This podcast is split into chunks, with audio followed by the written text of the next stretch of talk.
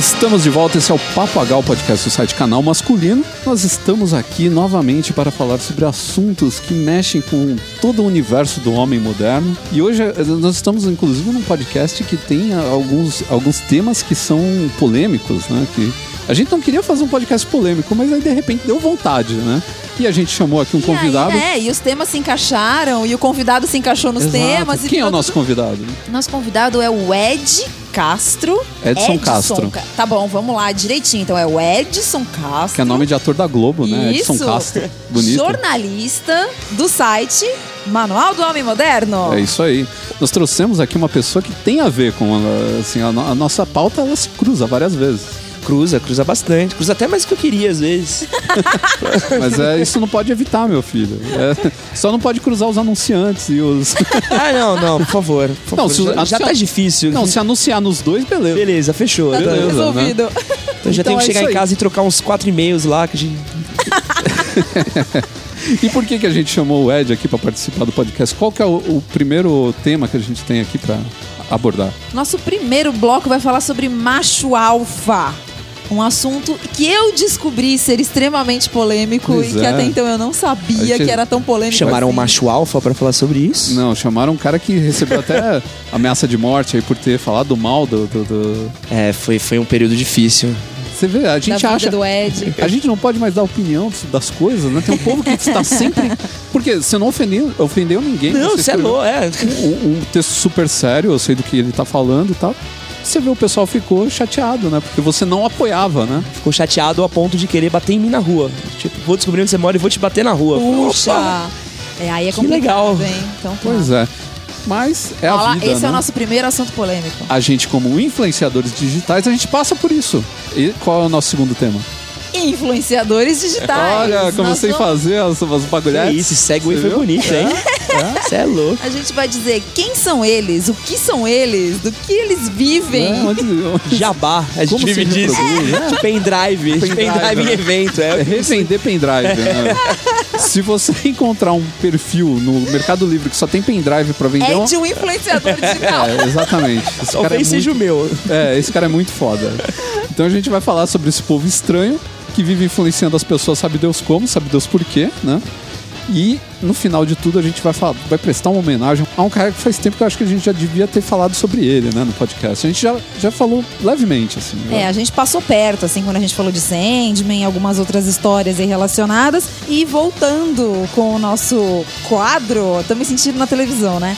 Homens de Respeito, Neil Gaiman. Você sabe que os nossos temas aqui eles são feitos sob medida para o nosso participante convidado. Então eu sabia que você era que curtia Sandman, eu falei, "Pô, chegou a hora da gente falar Ai, sobre Neil Gaiman. Que honra.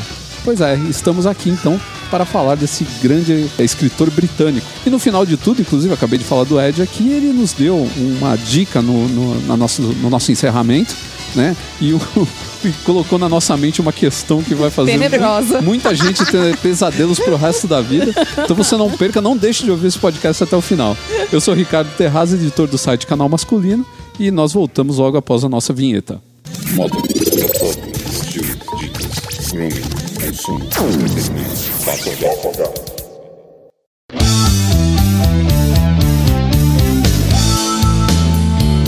Já faz um tempo que eu quero falar desse assunto que a gente vai tocar hoje. assim. É um tema que é muito controverso. Eu não sabia até que era controverso, tão controverso assim. Foi o nosso convidado, o Ed, aqui, que falou pra gente que isso daí já gerou até uma certa desavença com o público que leu o Manual do Homem Moderno. Antes da gente avançar, eu queria então falar que a gente vai conversar sobre macho alfa, né? o que, que é isso dentro da sociedade masculina, né? dentro do mundo dos homens.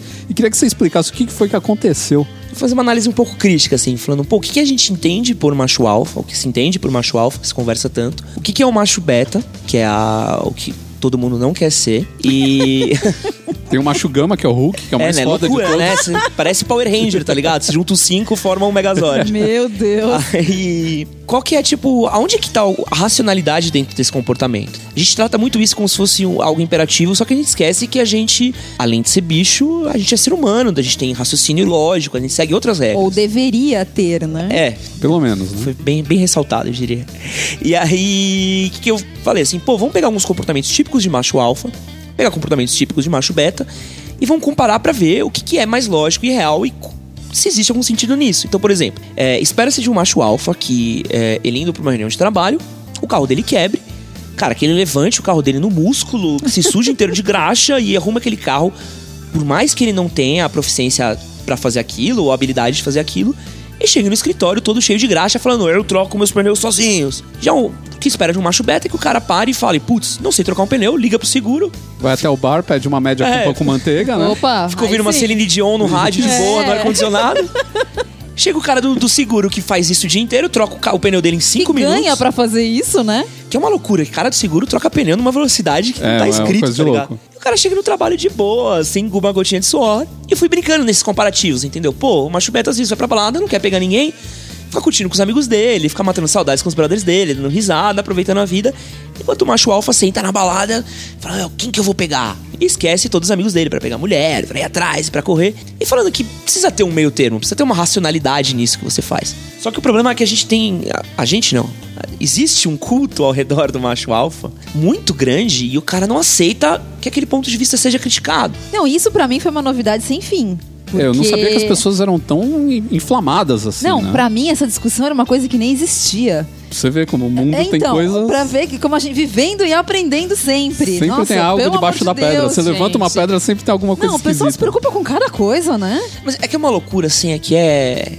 Antes de ir pra definição. Ah, vai pra definição primeiro, porque eu tenho Vamos uma. falar, a É, acho que é definição mais. na natureza é interessante. Em biologia, quando se estuda a ordem social dos animais superiores e, e sociais, o macho alfa é o líder. O macho alfa tem força, habilidade para caça, facilidade para tomar decisões, personalidade marcante e bravura. Isso no mundo animal. Então você tem um lobo que é o macho alfa, que é o líder da matilha. Né? É, no, no mundo normal, no mundo real dos homens, a gente não precisa ter um macho alfa para ele ser um líder.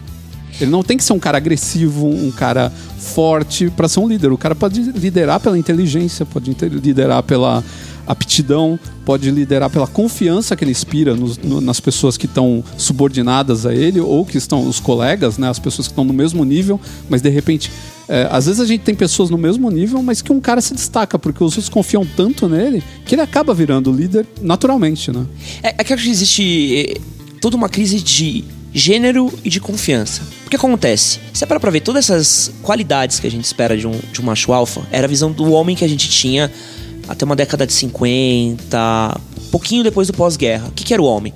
O homem era a figura inabalável, que traz o sustento pra casa, que cuida da mulher, que manda na mulher e nos filhos, que é o cara que sustenta completamente aquele lar. Quando a gente começa a trazer um pouco das revoluções feministas, os direitos das mulheres, começa a se inverter um pouco a lógica dos papéis. Então, as mulheres começam a fazer coisas que os homens faziam antes, e os homens não são mais obrigados a fazerem coisas que precisavam fazer. E aí o que acontece? Tem esse problema, assim. Então, o cara hoje, que já tem uma, uma crise de segurança, vê, meu, as minas tendo as coisas do empoderamento feminino, o cara para, olha e fala assim, mas o que é esse homem? Quem que eu sou? Qual que é o, o relativo que eu vou ser? Como é que eu tenho que ser? E às vezes o cara tem um problema de segurança. Sim, e, Porque- e até de personalidade, né? Porque ele falta o lastro do homem pra ele, né? De falar assim, pô, qual que é o meu lastro? Qual que é o meu centro pra eu ser homem? Eu não sou mais, é, se eu não troco mais o pneu, pô, meu pai me ensinou que eu tenho que trocar o pneu, sabe? É aquela coisa que vem de lá de trás. E aí o cara para e Pô, fala mas assim. o cara tá numa enrascada, então, se Tá. ele pensa desse jeito ainda, Sim, né? Mas e é um- muita é um- gente. É um pensamento, se você parar pra pensar, é um pensamento que vai gerar uma série de problemas a longo prazo pra esse cara. Hum, Com certeza. Porque ele cria essa figura inabalável, indestrutível, e espera-se muito do macho alfa. Espera-se tanto desse cara que se define como macho alfa, que você tira um pouco da liberdade dele de ter escolhas pessoais e, e- e questões duvidáveis. Então, por exemplo, esse cara vai estar sempre olhando pra trás pra ver se as pessoas não estão julgando ele.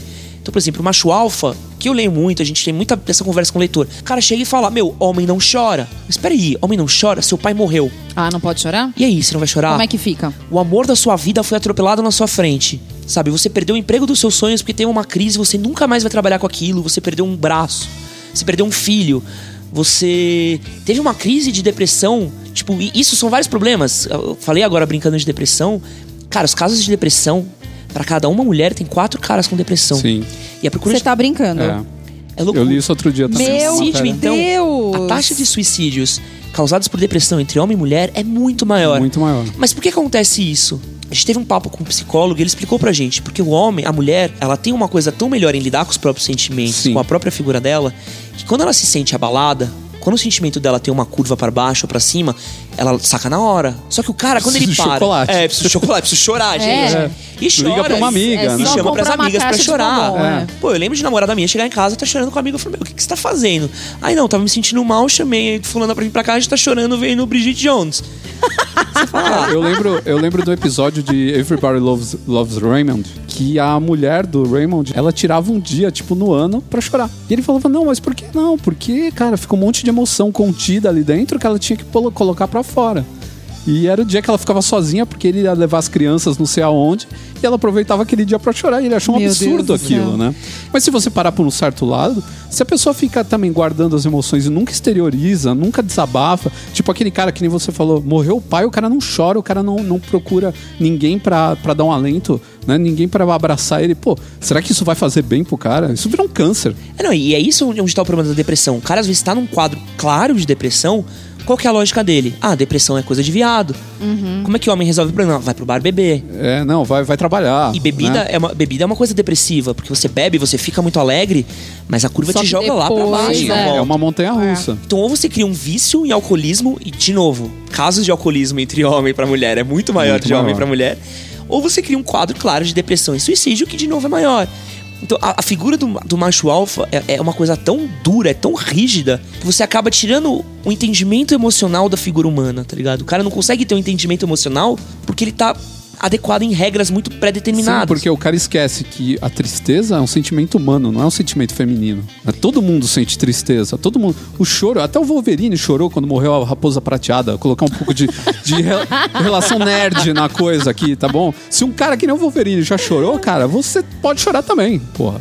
Às vezes não, várias vezes por causa desse podcast, eu acho, eu tô descobrindo que eu vivo numa bolha, porque tem alguns assuntos às vezes Porque você que eu... tem um marido maravilhoso. Não, para, para, não é nada disso, não é nada disso, não acreditem no que ele diz.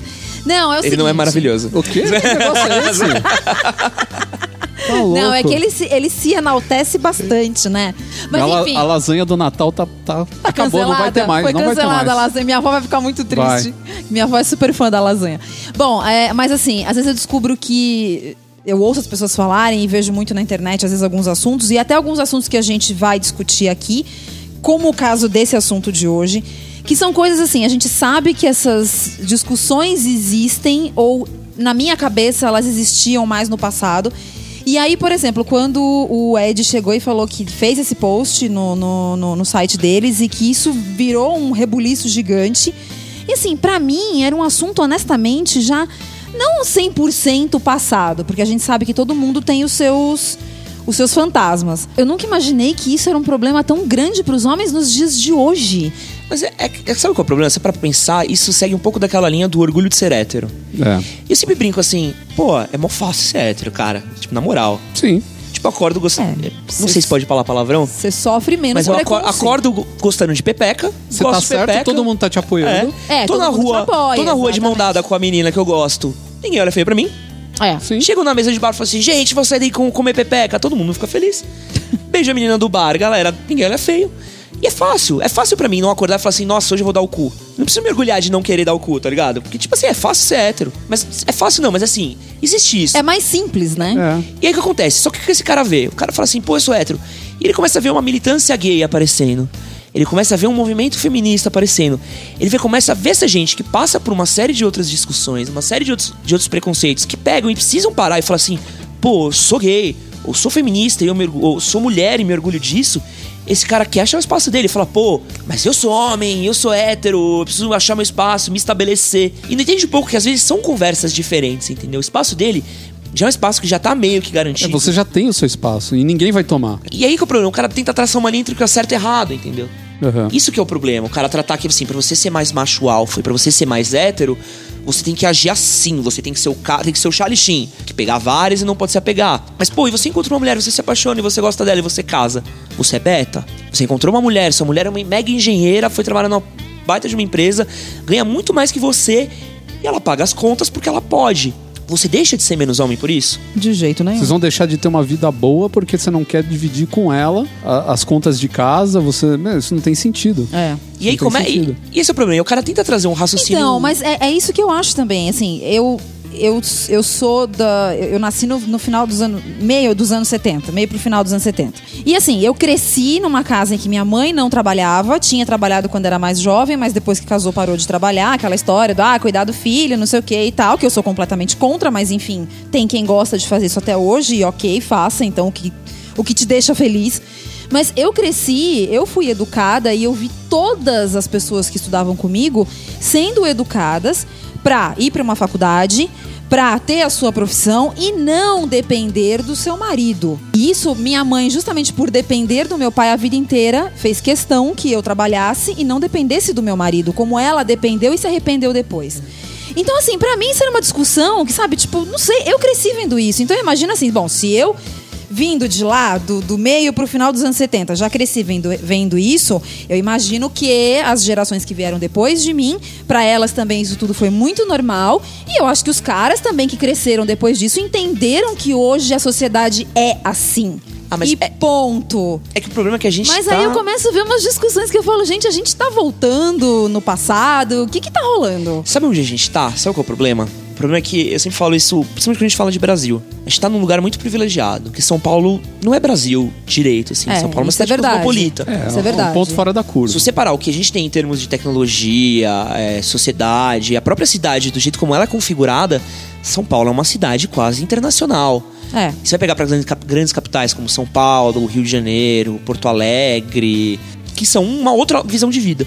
Quando você começa a sair um pouquinho mais do- de São Paulo, quando você começa a ir para um outro cantinho do Brasil, vai para um centro-oeste, vai para um nordeste, Não, você interior do nordeste. interior de São Paulo mesmo. O próprio cara. interior do Nordeste, as relações já são diferentes, são completamente diferentes. E essa é a sociedade, esse é o Brasilzão de meu Deus que tá no Facebook, que tava Sim. no Orkutão, e que tá tendo essa relação com a gente na internet e não consegue pegar. Em São Paulo, eu saí com uma calça azul, uma calça vermelha, o cara vai olhar pra mim e falar, meu, foda-se, E aí? nada a ver. Né? Se eu saio assim no interior, já é uma coisa que o cara fala assim, ah, ó o gordinho viadinho ali. É. Não, eu já tive caras que mandaram um e-mail pra mim é, pedindo, tipo, ah, dica de roupa pra usar não sei aonde. Eu falei, ah, cara, pô, faz o seguinte e tal, põe uma calça assim, assim, assado. Pô, no calor, aproveita, dá uma dobradinha na barra, deixa a canela de fora. Isso daí vai, você vai sentir menos calor. Geralmente, cara do Nordeste me pede dica pra sentir menos calor, porque, putz, lá os caras sofrem pra caramba. Dureza. Eu já recebi a resposta, o cara falando, eu não tenho coragem de sair vestido assim. Eu não tenho coragem. Entendeu? A quem você deve satisfação? E aí é uma sociedade mais difícil, né? Parece que as coisas andam bem mais devagar, assim. As relações humanas são diferentes. Eu queria propor um exercício. Ih, ó, cara, é. Ó, vai- vamos- Dinâmica de grupo. Dinâmica de grupo. Eba! Eu- Vamos jo- jogar o novelo de lã um pro outro. Vamos pensar que o macho alfa, assim, o machão. O que que é? O que que se espera se de um macho alfa? Pensando aí no, no lobo, vai. A definição do lobo que a gente pegou. Ele é o líder. O lobo da DC ou. É, não, é. se o lobo da DC, o macho alfa ia ser iradaço.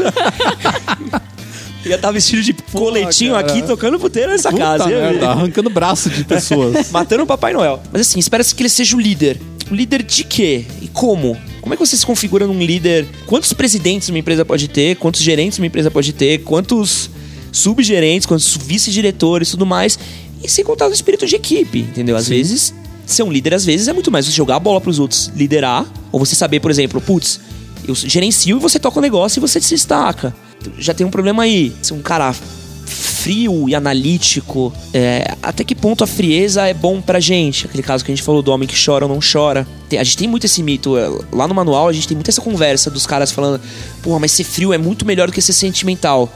Por quê?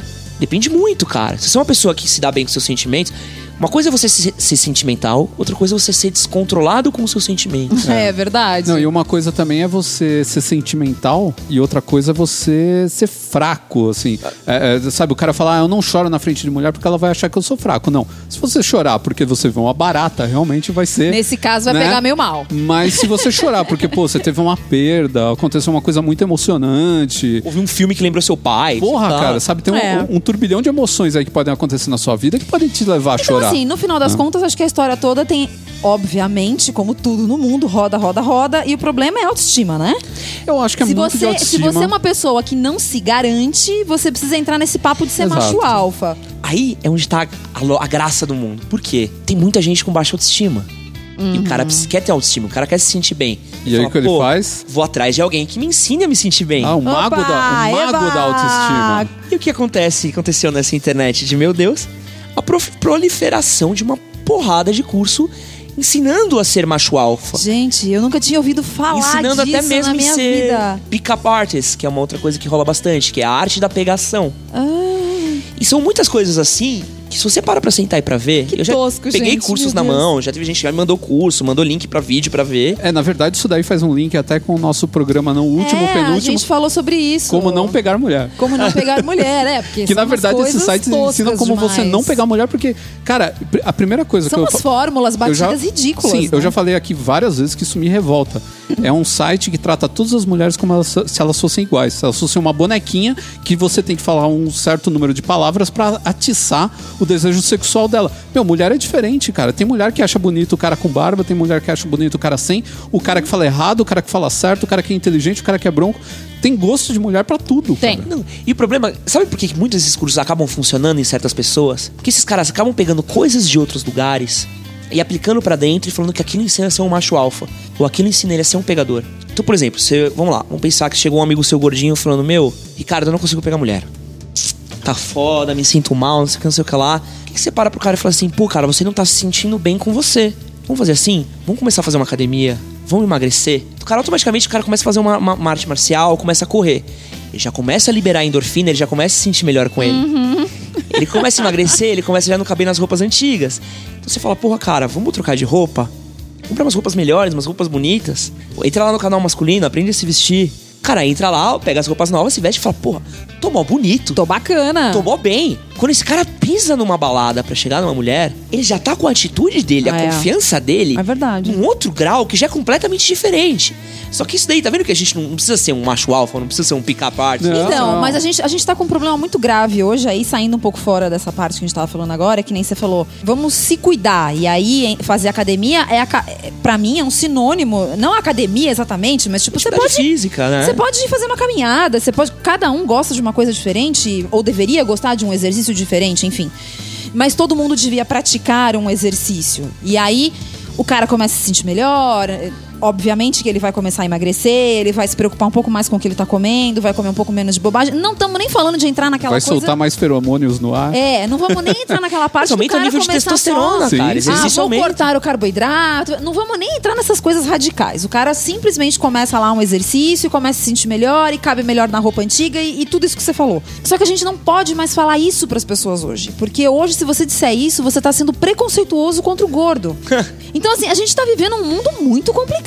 Muito É. complicado. Assim, eu acho que o cara também não é obrigado a emagrecer. Não, eu exemplo. também não acho que Não, ele é obrigado é- a emagrecer. É que, mas- na, na verdade, as coisas acabam levando uma a outra. Né? Você Exatamente. chega pro cara e fala assim, cara, você falou que você tá com problema de autoestima e tal. Você precisa se cuidar. Vamos até o shopping, vamos fazer umas compras aí, comprar umas roupas mais legais. Você tá com umas roupas meio, meio caídas, você não liga muito pra isso, mas eu te dou uma ajuda. A partir do- do momento que o cara comprou as roupas e ele começa a se olhar com aquelas roupas legais, ele fala, pô, mas. Pô, se eu perdesse, eu acho que um pouco de peso, eu ia ficar melhor ainda dentro dessas roupas.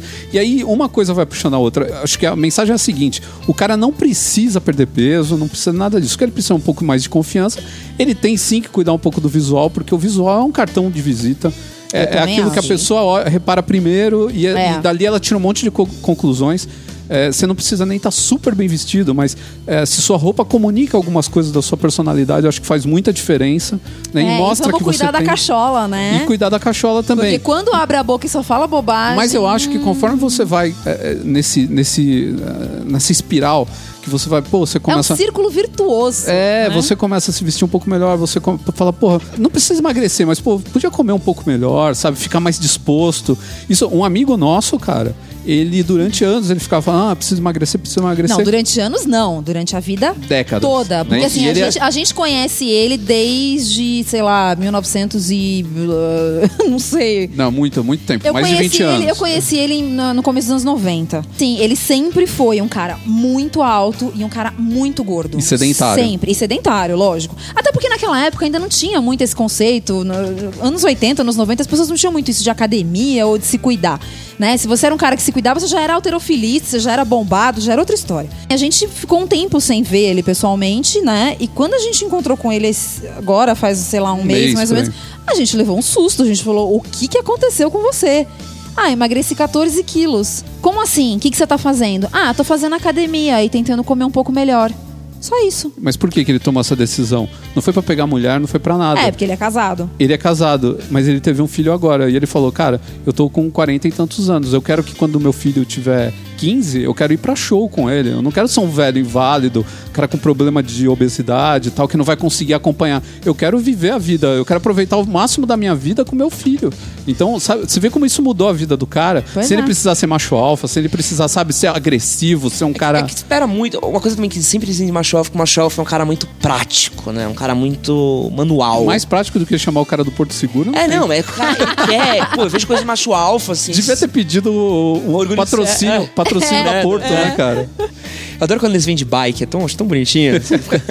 Mas eu acho legal quando o cara para e fala assim: ah, porque o macho alfa é o cara que corta madeira com uma. É o lenhador, né, cara? Com um machado. Eu falo, cara, eu nem sei onde é que tem um machado. Onde é que eu compro um Onde é que machado? eu compro né? um machado, eu vou E fazer se o eu quê cortar uma esse lenha? negócio, meu Deus do céu? Você vai fazer o que Vou com a fazer o linha, quê? né? Tá 40 graus, eu tô pingando de suor, tá ligado? Quero- E é foda isso, que a gente começa a pegar coisas assim, e falta muito essa crise de identidade do cara. Porque antes o cara em casa, o pai é o cara que chegava lá, ah, não tá sintonizando a Globo. O pai fala, ah, é. Vou lá pro telhado. Pegava a escada ali, subia no meio da chuva, da tempestade, arrumava É. a antena, voltava, era o herói da casa. É. Deixa eu ver trapalhões por causa do pai. Hoje, cara, você pega o telefone, liga pra net e fala, oxe, Tá, não tá funcionando. ajusta aí, fica falando com a Judite meia hora É. e volta. E, e acho que falta muito pra esse cara, às vezes, essa afirmação de que ele é especial. É muito aquela coisa do clube da luta, sabe? O cara entra É, num então, tem- modo inerte, ele precisa achar como é que ele se sente especial, dando um soco na cara de alguém. E era aquela coisa, né? Seu pai subia no telhado, o filho olhava e falava: Caralho, meu pai é foda, consertou a televisão sozinho. Hoje o que o moleque vai falar? Pô, meu pai, o telemarketing, ele detona, né, meu? Ele pega a mulher do telemarketing, ele vira ela ao contrário, cara. Meu, a gente ele- vai dormir chorando, né? É, é, porra. E, e é fogo, né? Porque eu acho que daqui uns anos a gente não vai ter mais a necessidade dessa autoafirmação. Será? Porque eu acho que em 2015 a gente, a gente tá aqui discutindo isso aqui. Pra mim já era improvável, mas a gente tá discutindo. Mas posso. assunto. É que sabe qual é o problema? É que o Brasil tá milhares de anos luz de outros. É louco, assim, você vai pra qualquer outro país, parece que os caras tão vivendo. Porque eu acho que às vezes a gente é meio. Parece que a gente tá no Star Trek, sabe? Tipo, qualquer outro país é a federação e a gente é Klingon. Porque quando eu morei na, na própria Inglaterra, cara, a relação dos homens entre si e entre as outras pessoas era outra coisa. Então, o cara na balada, você esbarrava nele, o cara olhava pra você e falava assim: putz, desculpa. E o cara te pedia desculpa e você ia embora. Que é o que é civilizado, né? Você chegava na, na moça na balada, vocês se olhavam, você gostava, você trocava ideia, não rolava tudo bem. Você não via briga de balada que nem eu vejo aqui. Então falta muito pra gente essa evolução como sociedade, como, como figura humana, assim, e o Brasil ainda vai demorar. Eu acho que daqui a pouquinho não, mas acho que uns, uns 70 anos, não sei. Putz, meu, eu não vou estar aqui pra ver isso Eu também acontecer. não. Ah.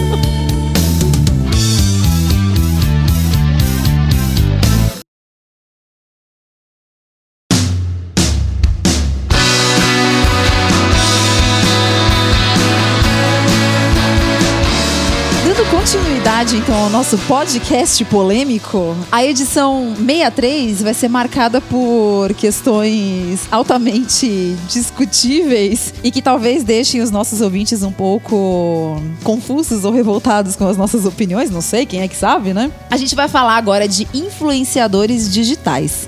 Ou como o pessoal aqui no Brasil adora falar em inglês, os digital influencers. Todo mundo deu uma O Ed deu uma risadinha. risada, eu dei uma risada. Eu adoro falar. Eu sempre falo que quando eu vou pra uma reunião e eu preciso, preciso que o cara me leve mais a sério, eu começo a falar inglês. É, É. então, é o jeito, Assim, mas, né? mas o que, que eu falo assim? Não, mindset da nossa empresa, criar um business que tenha como core. É. Importante é você. Pronto, né? Já ganhou, já. importante é você falar que você é uma startup. É, né? Su- Sua empresa tem 20 anos, mas ela é uma startup até hoje. É, lógico. Ela nunca, nunca parou de ser uma startup. Então, mas foi engraçado um tempo atrás, porque não faz muito tempo eu, eu tava dando uma xeretada. Obviamente que a gente precisa fazer uma pesquisa de campo, né? Nos perfis por Instagram e coisas da vida aí de algumas blogueiras que não querem mais ser, ser chamada de blogueira. Aí você entra lá no perfil da fulana no Instagram, tá lá. Fulana de tal, tal coisa, tal coisa, tal coisa. Digital influencer. É. Aí você olha e você fala, mas qual é que é a da fulana de fazer um negócio desse, né?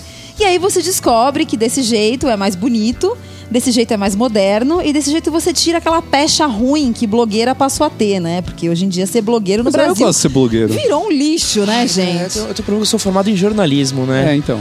E aí, ah, eu, eu ia falar uma coisa aqui, mas eu ia ser odiado por mais uma galera. Falar que jornalista é chato, mas é chato demais, gente. Desculpa. Ah, eu queria, eu, queria, eu queria falar de um bagulho da hora que não me odiassem, vai. Não, tudo bem, vai. Então vamos lá também. Eu também sou advogada, advogado é chato pra caramba. E aí toda vez que fala, e Ed, o que você tá fazendo? Eu falo, não, eu queria um site aqui, tô vivendo dele. Nossa, mas você virou blogueiro? Fala, não, eu não Aí sou você blogueira, assim, eu não. sou digital influencer. É. Aí você fala, não, mas eu falo de comportamento masculino, estilo. Você faz look do dia? Aí você fala, puta, isso- Deus. Para tudo, né, gente? Para tudo. Mas o que, que é? O que, que é? Eu acho muito louco isso, né? O que, que é um sem influenciar? Não, então, mas aí a questão toda hoje é, né? Toda a dúvida paira no o que, que é um influenciador digital. O que, o que é, como é, como vive, E né? como a pessoa chega da- à conclusão que ela é uma. Exatamente. E eu acho muito engraçado isso, você se proclamar, você se autoproclamar um influenciador digital. Eu acho o seguinte, se você tem um site, um blog, um, sei lá, um perfil no Instagram, o que quer que seja nesse nosso mundo internetico atual, e você realmente tem alguma relevância, as pessoas vão entender que você é, é relevante e por conta disso você automaticamente passará a ser um influenciador digital. E aí acho que o digital também é meio estranho, né? Porque você influencia as pessoas no digital e fora dele, né, Sim, gente? na Porque verdade, a vida. você influencia as vidas Então, das a pessoas. vida hoje, ela já não tem mais isso de, ah, isso aqui é o mundo digital e aquele outro é o mundo real. E aí, um, e um global que tem um mega perfil no Instagram e no Facebook? Ele é Ah, um mas esse influenciador nome, digital? Então, esse nome não existe, é só Eu influenciador acho legal o cara digital. falar influenciador digital com uma pompa, como se ele falasse, eu sou o descobridor do bóson de Higgs. Não é? É muito sem noção, posso gente. falar, eu, eu tenho síndrome do, do, do fracasso lá. Como que é o nome? Síndrome, síndrome do, do vira-lata. É, não, porque eu me- sempre me sinto meio mal, assim. Eu tava na, na CCXP, e aí acho que foi uma das primeiras vezes, assim, que eu fui no evento que mais de uma pessoa me reconheceu. E de pessoas virem trocar ideia, abraçar, Uhum. tirar foto. Aí eu já tava, mano, já tava me coçando, assim. Falei, não, para de tirar foto comigo, por favor, sabe? Tudo não tá legal, eu tô me sentindo mal mal, sabe? Você tá na minha casa, de cueca, não, não vem fazer isso, sabe? E aí encontrei um cara, né? Um cara super simpático na fila pra comprar uma, uma HQ.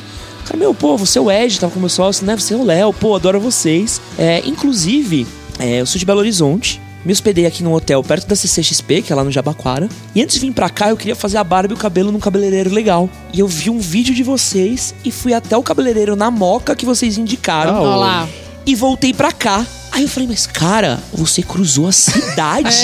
Ele não tinha ideia. Não, Se ele peguei tivesse, um táxi. Não, eu vi no. Google Maps, peguei o táxi, mas como vocês indicaram, eu fui. Aí sabe quando eu fiquei um minuto e falei, mas Então, cara. olha, você já pode colocar no seu perfil Pode que você colocar. é um influenciador digital, mas por favor, Assinaturinha inglês, do e-mail. tá? Mas eu Foi me na- sinto meio mal, tá ligado? Porque eu falei, tipo, porque, porque aquilo ali foi assim, pô, é uma barbearia, é um amigo meu, é uma barbearia que eu gosto, é legal tudo mais. Mas se o cara vai pra mim, meu, que barbearia que eu vou? Cara, tem milhares, É. tem centenas, não vai nessa. Não, e sempre tem as, do- as hype, né? As da É, moda. vai nessa tá? que é mais perto, ou É. sei lá. E é muito louco, assim, você. é, acho que você começar a perceber isso é meio estranho, assim, porque eu também reparo, às vezes, que eu sou influenciado por pessoas. É. Tipo, eu já comprei Sim. coisa que o Tato e o Mauri indicaram, É, como eu mas conheci é o Tato e o Mauri. Verdade. Não, mas é verdade isso. Mas eu acho isso que eu acho difícil. Eu acho você, você dizer que você é tal coisa. Eu acho que você dizer assim, sou jornalista, sou advogado, sou blogueiro, sou consultor, é uma coisa. Você dizer que você é um influenciador, eu acho que é, um- é uma- é meio pretencioso. É pretencioso. Soa, soa meio feio, sabe? Principalmente pra algumas pessoas que a gente sabe que não influenciaram Não ninguém. nada. Não, mas é porque também tem a diferença, né? Vamos pensar assim, eu sou um menino que tem um site de humor e faço piada. Sou famoso por trollar as pessoas e fazer videozinho engraçado. Aí você viralizou uma piadinha lá que você É, fez. uma marca de carros famosa da Alemanha chega em mim e fala: Vou te bancar pra você vender meu carro novo. Será que eu tô influenciando? É. Será que a Será que conversa as não é pessoas outra? vão te levar a sério? Porque assim, é, porque assim a- a- o que eu espero receber de, de um cara que é engraçado, de um Cauê Moura, um cara que faz mais graça na internet, de um Whin- Whindersson, é uma coisa. Que eu espero receber do Ricardo é outra. Uhum. Será que a conversa que o Whindersson chega em mim e fala assim, pô, cara, compra essa camisa social que é mó da hora. Fala, ah, Whindersson, tira a camisa aí e vai fazer podcast sem camisa que é um engraçado, sabe? Uhum. Mas agora o Ricardo fala pra mim, falou, pô, Ed, tô com uma camisa nova aqui, de uma marca que eu acho bacana. Falou, pô, mas o Ricardo já é essa conversa. Como é que a gente delimita isso, É, né? então. Então, uma das coisas que as pessoas, eh, algumas poucas pessoas escrevem com sabedoria sobre essa história de influenciador digital é a questão da credibilidade. Então, eu acho que é o cerne ali do negócio, sabe? É a credibilidade da pessoa. Eu acho que, por exemplo, quando eu quero comprar alguma coisa, ou eu quero saber alguma coisa sobre tecnologia que eu não sei, é que assim, eu tenho a facilidade de ter os vizinhos aqui do lado. Desce a rua, né? É, então, é fácil. Mas assim, quando, por exemplo, eu não posso falar com eles por algum motivo e tal, eu procuro nos, nos blogs ou nos sites de tecnologia que são os mais conhecidos. Eu quero ver a opinião daquelas pessoas sobre isso. E geralmente elas me convencem, né? Mesmo que elas estejam falando bem ou mal ou falando mais ou menos. Já, por exemplo, se eu pegar um blog de moda aí qualquer, falando pra mim, olha, esse celular novo aqui, esse smartphone novo é incrível. Gente, eu não vou levar em consideração o que eles estão falando. Então, mas é interessante. Eu Porque fiz não, uma. né, não é o nicho deles. É, então, mas eu fiz uma. Eu, eu sempre fiz a- as resenhas de celular. Eu acho que tem que ter, né, dentro do meu site, eu acho que tem a ver, né, com o canal masculino, falar sobre gadgets, porque é uma coisa que tá hoje incrustada na vida do homem, né? É um acessório hoje, né? Estamos aqui falando e o Ed tá mexendo dele, inclusive. Não presta atenção no podcast. É muito nude, cara.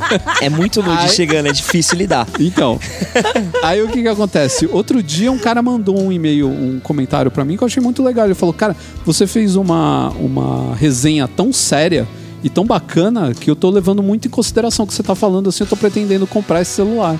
Eu falei, porra, que bacana, meu. É um reconhecimento. Então, mas, mas eu, aí fico- é eu que sempre tá. fico mal, assim. Eu, eu, fico- eu sempre Mas fico. aí é que "Putz, tá, gente. Eu acho que isso é a questão da credibilidade. Você pode falar de, sei lá, camisa, sapato, meia, gravata, e ali no meio você é uma pessoa que tem credibilidade. Você tá falando, você tá assinando, você tá dizendo, olha, isso aqui eu usei, eu gostei, eu achei bom. Mesmo que seja um produto de tecnologia, pode ser de repente um vinho que você tomou, provou, Aham. gostou.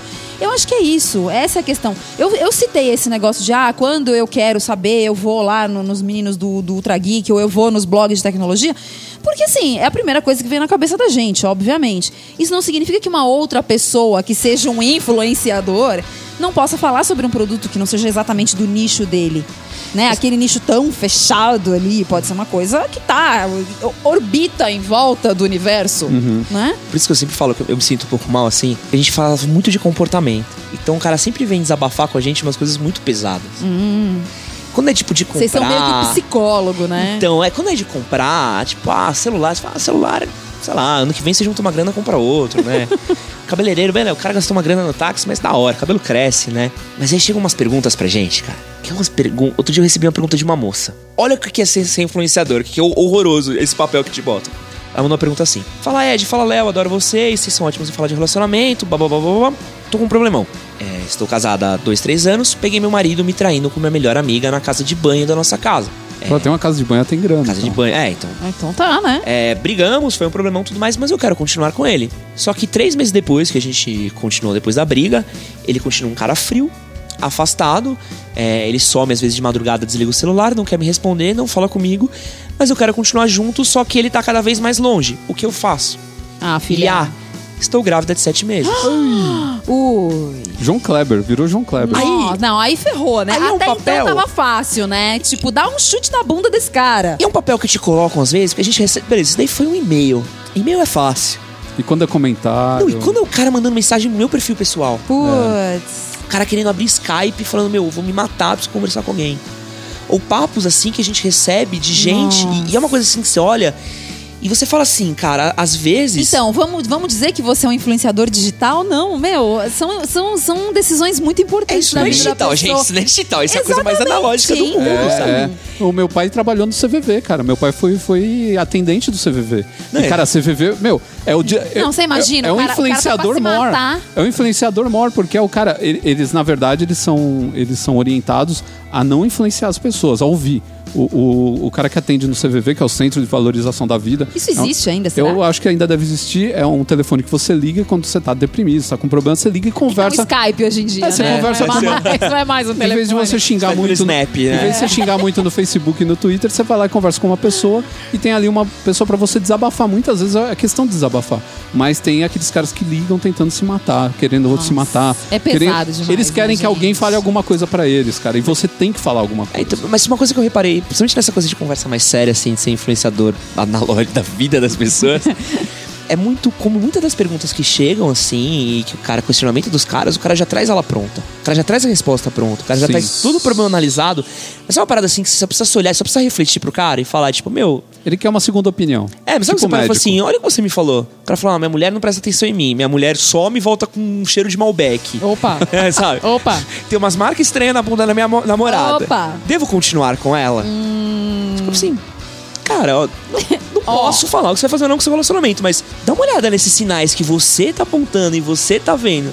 Você tá precisando que eu, que é uma pessoa que você olha, que você se espelha, que você lê, que você gosta, chegue pra você e fala, cara, sua mina tá te traindo. Só E que ao às mesmo vezes- tempo você tá de não- fora E às vezes é eu não posso difícil. falar isso, é difícil. Nossa, É. gente. Não, essa parte Pra você é chegar muito nesse complicada. amadurecimento é muito difícil, cara, de você chegar, o cara falar, quero largar minha esposa, devo largar? Hum. O que, que eu falo? Vai lá e larga. Aonde tá minha Então, responsabilidade? é muito nisso? leviano isso, cara. Você não, Não, pode você agir tem que dessa chegar maneira. pro cara e falar, olha, briga de marido e mulher. Não se mete a colher, eu sinto Não, mas muito, tem eu outras- vezes se mete, só que o problema é você pegar e falar, mas chama um amigo seu, malandro, vai no porque- terapeuta. Então, o problema é que tem muitas implicações aí. Na hora de você influenciar uma pessoa dessa maneira, que você tá influenciando a vida, o relacionamento dela, é muito difícil porque essa pessoa, ela tá te passando um quadro que não é o quadro geral. É a impressão De dela. repente, Recorte, é. é, de É. repente a mulher chega e fala assim: Olha, eu acho que meu marido tá me traindo. Por quê? Ah, porque isso, isso, isso, isso. Aí o Ed vai lá e fala pra ela assim: Larga esse cara que esse cara tá te sacaneando. Passa uma semana, ela descobre que ele tava fazendo todas essas coisas porque ela tava, ele tava armando uma festa surpresa pra ela. É É complicado. difícil. E a gente tem um caso desse, de um amigo mesmo? nosso, que ele tava achando que a namorada dele tava traindo ele porque ela tava sumiço, não falava direito com ele, e era tudo porque ela tava tentando armar uma festa surpresa pra ele. E ela tinha que dar esse sumiço, porque ela tinha que comprar, sei lá, chapéuzinho e língua de sogra. Mas, mas é engraçado que a gente, a gente trouxe isso pro, pro meu mundo, mas agora imagina uma menina que tem 5 milhões de inscritos no YouTube. Pois é. E que não uma tá nem menina aí. que tem 4 milhões no Instagram. É. E que não no tá nem aí, Snapchat. que fala qualquer coisa. E fala qualquer coisa. Fala, ah, manda nude pra sua amiga liberar seu. Não é? Ou- Então. Quem será? Ou É. fala mal de uma É. profissão. Fala, Não, ah, pois coisa tal é, e profissão é depois, profissão e depois quando é criticada, vira e fala que as pessoas são chatas. É difícil, Então, assim, cara. é, é difícil, mas aí eu acho que a questão é, a partir do momento que você abriu sua vida ou tentou fazer daquilo ali, daquele meio ali o seu negócio, você precisa entender que você precisa a- aprender a se portar como tal. É, aprender a influenciar, Você né, virou cara? gente grande e acabou, entendeu? Fal- Falta um pouco disso. Quando a gente tinha tudo preso na mão dos grandes grupos de mídia, quando você tinha William Bonner, esses caras daí, querendo que eles estavam sujeitos a uma lógica, a umas É. práticas e regras de É. grupos e empresas. É. Um menino que cria um canal no YouTube mais, hoje, né? estoura e tem 4 milhões de inscritos, quem vigia esse moleque? Não que vai fazer isso, tá ligado? Mas quem pede desse menino acordar amanhã e começar a falar que, meu, bater na namorada é algo legal, É. ou que mulher que se veste de tal jeito é puta. Já tem, né? Não, já Ou- e já tem exemplos, gente, e né? cara, Tem. e tem vários, várias fanpages que são assim, fanpage que deleta, volta com 300 mil inscritos e cara que são um seita de seguidor de fanpage de cara que, que fala que mulher é tudo vagabunda, que não tem que namorar e não fazer o que não sei o Sim. que lá.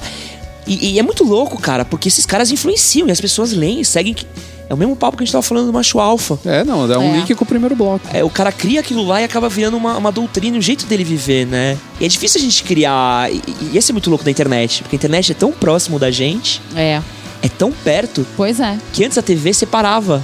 Hoje você tem o Snapchat, o Instagram. É, então. Você vê o Você cara, vê é seu vida melhor o tempo amigo. todo da pessoa, é. É seu melhor amigo que tá separado na telinha preta. É. Não, mas a gente, como, como podcaster também, a gente vê às vezes as pessoas é, pedindo pra gente conselhos.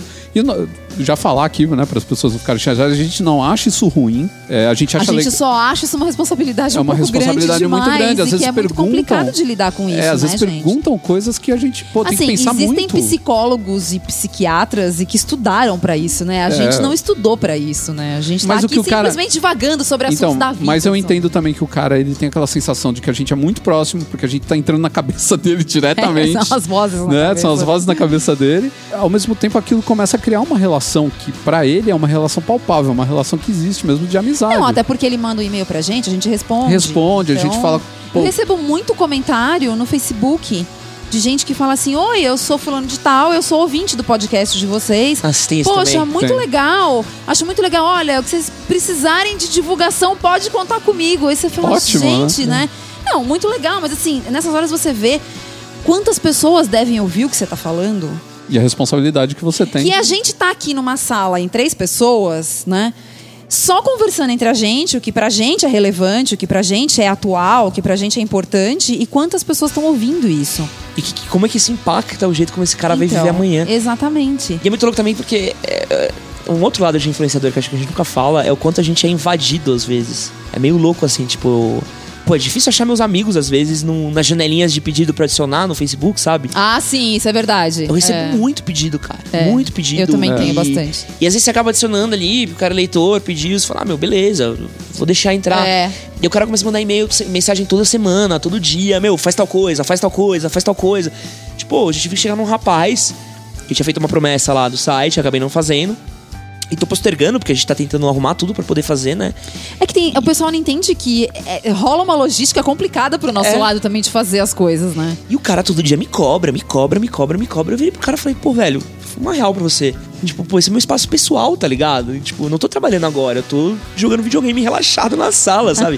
pô, tinha que ser aqui, mas é chato, sabe? Você tá. Imagina que tipo, seu chefe estivesse te perturbando todo dia, sabe? Um paparazzo que tá atrás cara, de é você tempo louco. inteiro, é. E virar pro cara e falar, meu, fica lá no nosso grupo, me cobra lá, entendeu? Porque senão eu vou ter que te deletar e vai ser chato, sabe? E pensa que tem gente que não tem essa liberdade mais, tá ligado? Você acha que uma, uma Kéfera pode postar uma foto dela sem que De isso jeito nenhum. viria algo pra 4, 5 milhões, um Christian, um PC. Você perde um senso de, de individualidade, É. de, de, de neutralidade na sociedade É, que. Porque uma coisa era o artista antigamente, que ele aparecia lá, tudo era controlado, né?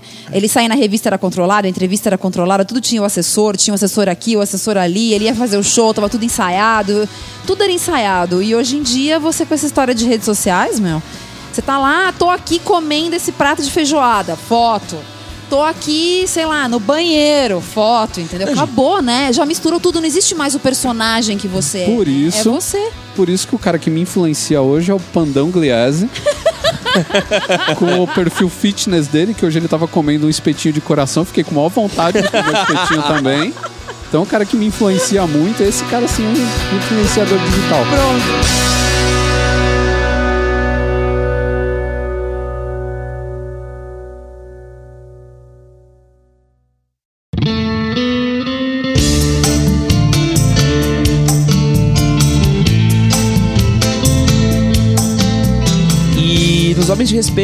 Hoje a gente vai falar de um inglês muito famoso, muito querido, que é o Neil Gaiman, né? Cara, como esse homem faz sucesso, né? Faz. Oxi. Mas eu acho que o É sucesso mas- também é merecido, né? Sim, com certeza, mas eu acho engraçado, porque eu comecei a ler Sandman no começo dos anos 90. E as pessoas não falavam muito quem era o autor da, da série, do quadrinho, né? As pessoas falavam, ah, o Sandman, o Sandman. Nossa, esse autor é muito bom, esse autor é muito bom. Não, até De porque repente, os quadrinhos naquela época tinham muito de, era, de né? mudar o autor, né? Então, é, por exemplo, você pegava X-Men, tudo bem que tive o Chris Claremont escreveu um monte de história, mas junto com ele, na me- na mesma revista, às vezes tinha outra história escrita por outro cara. E o Sandman, como era uma série meio que fechada, era sempre, Sempre ele, ele, que né? escrevia. Mas é, é que o Gaiman, ele veio numa aurora dos, dos autores originais, assim. E tudo que ele veio E adultos, né? É, ele veio com a linha Vertigo, tanto que Sandman sai na linha Vertigo, né? Então por isso o, o Neil Gaiman já se dá muito bem. E ele veio muito com uma levada que começou ali com Miller, com Moore, depois foi Ele trazendo era gente... amigo do Alan Moore. É, depois trouxe ele, acabou trazendo gente como Grant Morrison, Warren Ellis, começou a pegar todo, o Garth Ennis, então ele foi pegando gente que era mais séria, foram pegando o, selo- o selo da Vertigo, e aí a gente começou a olhar pra coisas e falar, pô, isso daqui não é só um quadrinho, isso aqui é um quadrinho de autor com É. começo, meio e fim. Então, mas e- isso que você tá falando foi exatamente o que aconteceu comigo, porque quadrinho pra mim até então era aquela coisa de o super-herói que eu não tinha interesse, não rolava pra mim, ou então era aquela coisa que pra mim tinha aquela ideia de coisa infantil, Uhum. né? Ah, eu li Mônica quando era criança. Isso na- na- no panorama americano, né? Se a gente pegar o, o europeu, era o quadrinho Era era, uma, história, era elevado à arte. Você tem caras aí que são considerados. Você pegar um Manara, um cara desse tipo assim, caras considerados aí gênios e que já já viam uma outra, um outro lado dos quadrinhos, né? Então as histórias deles tinham mais violência, erotismo, eram bem adultas, coisa que os americanos era sempre aquela coisa do herói, do super-homem e etc. Mas sabe o que eu acho louco do, do, do Gaiman? É que ele. Quando esse cara encosta, vira ouro, é incrível. Então, os livros dele são muito bons. Cara, eu li Deuses Americanos, é, é uma loucura, mas é fantástico. É a mesma vibe do Sandman, só que essa vibe meio onírica, meio louca. Só que ele trata do de deuses. Só que vários tipos de deuses. Então você tem os deuses antigos, e seria uma coisa assim: quanto mais você acredita numa coisa, mais poder ela tem. Enquanto menos você acredita, menos ela tem. Então, por exemplo, os deuses antigos não tem mais tanto poder. Então Odin, por ele não ser mais um deus reverenciado, cultuado, ele já não é um deus tão poderoso. Mas o cartão de crédito, Elvis, né? a televisão, Elvis ser- Presley, né, por ser cara? coisas que a gente reverencia tanto, eles são deuses poderosos. E como é que esses deuses se relacionam com a humanidade? E cara, esse livro É tipo um road trip louco.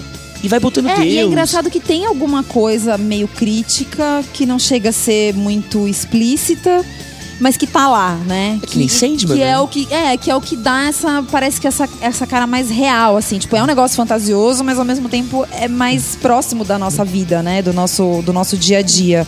É isso que eu acho legal dele, assim. Acho que por isso que eu gostei tanto de Sandman, porque era uma coisa mais real. Tipo, essas histórias mais viajandonas eu já não gosto tanto. E ele também foi fazer coisa na TV, né? Ele fez Doctor Who. Doctor Who, os episódios Que acho que ele deve ter realizado incríveis. um sonho, Não, né? eu acho até que ele chegou Sim, a é um ganhar grande fã. prêmio, né? Aquele que Ganhou a Tardes é a mulher The dele. Doctor's é, aquela- é isso, legal. chegou a ganhar prêmio, tá? É sempre, né? Todo mundo adora, né? E ele tem muito. E é muito louco, assim, eu gosto muito das coisas dele por causa dessas viradas que eles têm, sacadas. Um, um dos meus livros favoritos é o Lugar Nenhum, É, Neverwhere é muito legal. que é o sobre Londres. É. Que virou uma série da BBC É, também. é a série mais ou menos. É. A série eu não vi. E, mas eu acho. O quadrinho é muito bom do, do, do Lugar Nenhum. A série eu achei meio, meio, meio E tem um livro, né? baixa renda, né? Mas o livro é legal, o livro é excelente. E ele é ótimo pra você ler em inglês. é, eu li em inglês. Porque várias das piadas dele são assim. Tem uma coisa que chama o Knightsbridge em Londres, que seria tipo a ponte do cavalheiro. E ele faz um jogo de palavras que aquela- aquilo ali acaba virando a, a, a ponte da noite. Que é Knightsbridge. Sim. Então em Whitechapel, que é conhecida como a igreja do anjo, tem um anjo branco. Então ele vai fazendo uma personificação como se Londres fosse uma cidade viva e, tive- e as coisas dentro dela tomassem vida, que é muito que nem deuses americanos. Então cada bairro tem uma coisa, figuras históricas, ou lendas Não, eu, urbanas. eu tem- lembro que eu achei muito legal o jeito como ele descreve os subterrâneos de Londres. Achei muito legal, porque tem autor que é muito descritivo e chega a ser chato, né? Ele não, ele tem um jeito de descrever que é, que é muito legal, assim. Ele usa as palavras certas, é tudo E é muito... rápido, é fácil. Muito fácil de Lugar ler. nenhum é minúsculo. Deuses americanos acho que É, tem 400 pequeno. páginas, cara. Parece que você leu os Três Senhores Anéis. A gente já falou dele aqui, inclusive quando a gente citou o Terry Pratchett, que a gente já falou de Terry Pratchett, que é outro gênio inglês divertidíssimo, né? E a gente já falou de Sandman também. De Sandman também, porque a gente. é, eles escreveram uma história juntos, que é o Belas Maldições, que é um livro ótimo também. Esse já é mais grosso, né? Já é mais encorpadinho, mas vale a pena ler também. É, é. vale a pena ler porque é muito divertido. A história é uma história sensacional, assim, muito criativa, muito. é, ele é, humor na medida certa, aquele humor em inglês na medida certa, né? Aquele sarcasmo em inglês, numa história é, fantástica e interessante, né? Se eu for, se eu fosse indicar alguma coisa do New Gaiman, eu começaria pelo Sandman, claro, Também acho. né? Acho que e os contos dele que são muito bons também. Até os que não têm relação com Sandman, né? Ele tem alguns que não tem a É, ver. Stardust gosto- é então, fácil eu- por causa eu do gosto filme, dos né? infantis dele. o Mas Stardust honestamente, o... eu acho que eu achei que o filme não fez tanto jus ao, ao livro. E o livro é bem fininho e é é bem delícia, legal. É, É que é um é- livro, não, é um quadrinho, na É verdade. que é uma linha infantil, né? Ele é meio livro, meio quadrinho. É, É. que nem o Coraline. Isso, Sim. o Coraline é muito Não, legal. Coraline é maravilhoso. O livro, o filme do Coraline, O filme cara, é muito bom, É, o né? filme É também é, uma muito coisa bom. que você fica assim, e é uma loucura, assim, que você é, é cheia de leituras e camadas, né? Ele é um homem bom, ele, ele é um homem que sabe brincar com o imaginário, né? E uma coisa que eu acho muito legal do Neil Gaiman é que ele tem visual anos 80, de Sim, total. gótico meio pós-punk anos 80 até hoje. Isso eu acho muito E legal. ele, é bom destacar que a morte, né, o personagem, uh, para quem nunca le- leu Sandman, né, Sandman é, trata a história do Senhor dos Sonhos, que é um, um personagem mítico, e ele tem os irmãos dele também, que são os perpétuos, eles existem desde o começo dos tempos, né, e um dos irmãos dele é a morte. E a morte, o visual dela é o visual da Silks, do Silks and the Benches. É. O Sandman é o visual do vocalista do Cure. do The Cure. Isso. Ele é do Robert igualzinho, Smith. é, É, ele pegou. igualzinho. Tem muita referência pop nas coisas do Neil Gaiman. E é, outra coisa que eu acho também legal é a maneira como ele. ele eu acho muito interessante como as, as histórias dele, apesar de terem é, uma parte meio terror, até no começo do Sandman era meio terror, ter essa outra parte também que é bem engraçada, sempre tem umas piadas, umas tiradas bem, bem inglesas, como também ela é muito sentimental, ela é uma, é uma história. Tem, você vê muito de, de introspecção nos personagens deles, o que é uma coisa estranha nos quadrinhos, né? Ele é muito sonho, né? Acho que ele trabalha muito. O próprio Sandman já é uma brincadeira, mas acho que todas as histórias dele. Eu lembro que lendo Lugar Nenhum e lendo Deuses Americanos, o tempo todo você fica, nossa, isso vai ser um sonho do cara, não pode É. ser, sabe? E eu queria gerar uma treta. E lá vem. Hoje é o dia podcast da É, treta. hoje é o po- podcast polêmico. Se você gosta de Harry Potter, Ah, vai ler uma coisinha chamada Livros da Magia. É, eu com sabia que você ia certeza. falar E disso. vem falar que a J.K. Rowling é gênia, criadora maravilhosa. Porque o menino não só tem o mesmo óculos, Como tem a mesma como ele é um marca bruxo, como ele tem a mesma marca e como ele também tem uma coruja. Hum, E como ele também Será é um coincidência? do bruxinho que vai salvar todo mundo. É, é, É, brincadeira, né? Mas tá ligado que ele não quis processar J.K. Rowling, né? Já vi, teve um papo que chegaram pra ele, tipo, fizeram uma entrevista falando. E aí, Gaiman? Você não vai fazer nada? Tipo, a J.K. tá tirando, né? Ele falou: ah, gente, eu gosto de Harry Potter, acho que é importante, né? Já conversei com ela, tá tudo acertado, não se preocupa. Ou ela, ou ela tem as costas quentes da máfia. É. E um dia o, o, O Neil Gaiman acordou, com a cabeça de, cavalo, né? Na cama dele, cara. Mas é um escritor inglês aí que tá aí desde os anos 80 fazendo um baita de um sucesso e que vale a pena. Quem não, não leu nada ainda, por favor, cara, esse é um homem de respeito que merecia aqui até há mais tempo uma, uma homenagem nossa. E fica então aí o registro.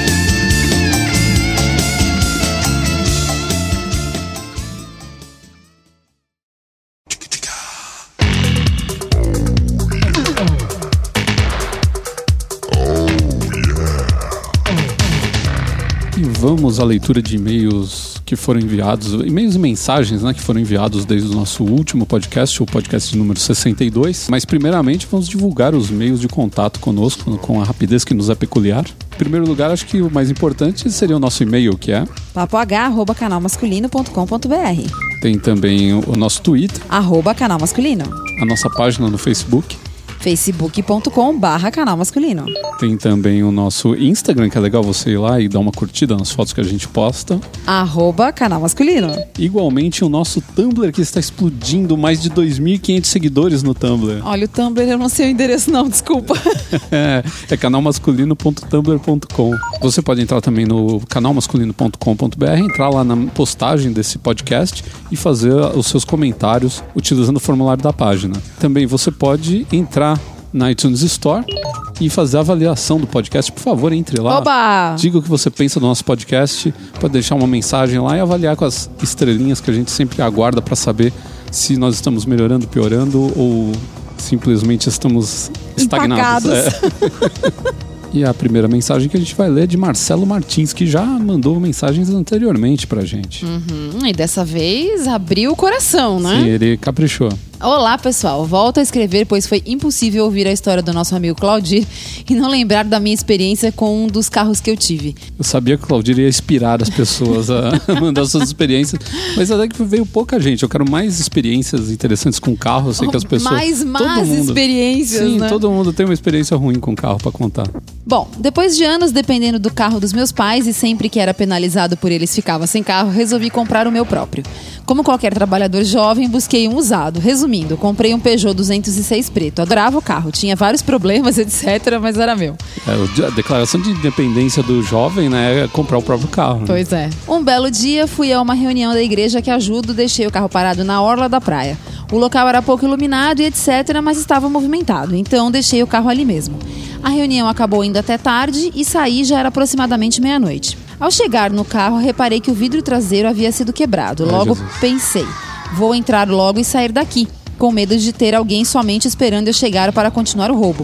Mantive a calma e antes de sentar no banco do motorista, resolvi abrir a porta de trás do carro para ver se tinha muito vidro no banco, etc. Aí veio a surpresa. Ao abrir a porta e olhar dentro do carro, o meliante estava dentro do carro, encolhido no banco de trás. Tomei um susto incrível. Mandei ele sair do carro, então ele falou que tinha apanhado de uns caras e que jogaram ele lá dentro. Olha que história. Obviamente era mentira. Não, não Mas como, como. eu acabava de sair de uma reunião da igreja, devia estar com Deus no coração. Fiquei com pena do menino e até ofereci carona. Mas ele não aceitou e mandei ele ir Acho embora. que ele ficou com medo que o cara capturasse ele e jogasse, tipo, dentro É, da na delegacia. Ao entrar no carro com calma, percebi que havia sumido o rádio do carro, meu iPod e um relógio que usava para surfar. Depois desse episódio, meu carro ficou carinhosamente apelidado de Kinder Ovo, pois tinha surpresa dentro. Uma má Era uma má surpresa dentro. surpresa. Outro apelido que esse mesmo carro recebeu foi Vomitinho. Nossa senhora, tá uma maravilha. Tá. Após uma viagem de ano novo, ao retornar para o Rio de Janeiro, todos que estavam no carro passaram mal e vomitaram. O carro tinha esse poder de fazer todo mundo passar mal. Resolvi me desfazer dele, poxa, que bom. Mas ele deixou saudade. Saudades do vomitinho. Grande abraço e parabéns. Observação: como falado em outros e-mails que enviei, nas horas vagas faço prancha de surf e coloquei no ar meu site Que é mmartinsshaper.com. e Instagram. Que é o arroba mmartinsshaper. Eu entrei no site dele, ele faz umas coisas bem legais. Eu não Olá. entendo muito bem de prancha de surf, Mas eu achei as pranchas bonitas. Ainda ganhou um assim. jabazinho free, hein? Ganhou, é, ganhou. maravilha. Gostei, Esse parabéns podcast é muito mãezona. Ah, a gente incentiva as atividades dos nossos ouvintes que a gente quer ver todo mundo se dando bem. Então, um abraço aí pro Marcelo Martins, que já participou e que continue participando aqui. E boa sorte com os próximos carros. Outra pessoa que entrou em contato aqui com a gente foi Andrei Prats. A mensagem dele é curta, mas é simpática. Ele diz: Bom dia, gente. Ele escreveu de dia, então a gente De já dia, sabe que foi é, escrito pois de é. dia. Virei fã de vocês, grandes papos. Estou sempre ouvindo os podcasts. Quando puder, queria saber de vocês o que acham da geração geek. Vocês acham que essa geração Y tá perdendo essa nossa essência masculina? Sabe aquela geração do rock, 007, os homens homens? Risos. Abraços e beijo para a Bárbara. Eu não acho que tá perdendo, acho que as pessoas estão mudando. A gente tá ficando também um pouco mais. O homem tá ficando um pouco mais sofisticado também. Não tem. A, a gente fala disso nesse podcast, né? Que o homem não tem mais aquele negócio de ter que trocar o, o pneu, do, carro, né? De ter que, sei lá, fazer uma fogueira, de ter que, sabe? Hoje em dia você não precisa nem. Caçar o almoço. Não, não precisa nem acender mais a churrasqueira, né? Você tem dispositivos lá que acendem a churrasqueira rapidinho. Então é um negócio que aos poucos isso daí tá se perdendo. Mas não sei se tem menos masculinidade. Ao mesmo tempo tem um monte de moleque aí fazendo jiu-jitsu, essas coisas todas, né? Praticando esporte, que antes. O nosso esporte era andar de carrinho de rolimã, né? Jogar bola na rua. Então eu acho que às vezes a gente meio que troca uma coisa pela outra e as gerações anteriores, elas não notam isso, né? Então dá a impressão que os moleques estão ficando mole, estão ficando isso, aquilo. Mas acho que é o sinal dos tempos. Você pegar também o cara do século, sei lá, do começo do século que lavrava a terra com as próprias mãos, né? Que puxava carro de boi sozinho, ele vai achar que a gente também é o pessoal dos anos 70, um bando de mole. Quem mandou um comentário pra gente lá na, na página do canal masculino foi o Paulo Herbolato. É a primeira vez que resolvo comentar, porque esse merece. Sempre muito bom o conteúdo do Papo H, porém dessa vez vocês se superaram. Ou melhor, o convidado se superou sobre os carros roubados. Acho que a última vez que eu ri tanto com algo na internet foi quando eu vi pela primeira vez o seu merda no Terça Insana. Os funcionários começaram a rir de tanto que eu ria, porque é claro que acabei lembrando das minhas roubadas também. Parabéns pelo canal. E vocês não sabem da missa metade. Tem mais duas histórias Tem. do Claudir que a gente não conseguiu inserir no podcast. Talvez elas entrem como um easter egg no futuro em algum lugar. É verdade, porque o podcast ia ficar muito grande. Ia ficar muito longo, porque ele, o, o Claudir, ao mesmo tempo que ele conta umas histórias fantásticas, ele não consegue condensar as histórias porque ele se liga muito assim nos detalhes. Tanto que vocês viram, né? O jeito que ele contou a É. história foi todo detalhadinho e tal. Então as histórias ficaram muito longas. Tinham mais duas histórias que a gente acabou cortando pra ficar só aquela que era a principal, que é uma das que a gente mais gosta, mas as outras são ótimas também. É, São aquela, aquela que ele contou realmente eu acho a, melhor, assim, de Então no todas. futuro pode ser que saia numa antologia. É. o papagaio antológico, né? Com as melhores histórias e de repente entram aí as do Claudinho. Então É. vocês esperem. Fiquem, é, é. fiquem de olho que um dia vocês vão ouvir o restante. É muito Ou, bom. quem sabe a gente convide ele para um outro podcast e ele dê continuidade às histórias, né? Conte outras coisas pra gente, outras novidades aí que ocorreram com ele. Ele tem muita coisa mesmo, muito, muito material que vale a pena ouvir. Gostaria de agradecer o pessoal que tá mandando recados pra gente lá na iTunes Store. Uma das pessoas que mandou um comentário lá foi eu mesmo, É, ele é muito legal esse nome, eu mesmo. é. Ele colocou excelente conteúdo e com dinâmica e humor espetaculares, um guia para orientar e fazer refletir sobre os diversos assuntos do nosso cotidiano. Tá esperando o quê? Baixa logo e compartilha. Ah, Pô, isso aí, muito gostei, bom. muito bom. Muito bom Cinco mesmo. estrelas. ô. Cinco estrelinhas. Também teve o Victor Valentini. Que disse: Estava procurando um podcast aqui no Top Charts e achei esse e ouvi por curiosidade. Agora já estou bem viciadinho. Hahaha. Parabéns pelo podcast. Muito obrigado, Cinco Victor. estrelas. Também obrigado ao pessoal lá do Twitter que mandou várias mensagens pra gente também nesse meio tempo, que divulgou o podcast, né, que deu reply nas nossas, nossas mensagens e tal. E lembrar vocês que o iCast finalmente está disponível para quem tem dispositivo Android, né? Então vocês procurem lá na Play Store, né? no, no Android Market, vocês vão encontrar lá. Acho que custa alguma coisa bem baratinha, tipo R$ 4,99, um negócio assim. Mas é um, um player de podcast muito bacana, que tem uns recursos diferentes dos, dos players que tem por aí, né? Dos agregadores que tem por aí. É um aplicativo que vale a pena ter no seu, no seu celular, né, no seu smartphone.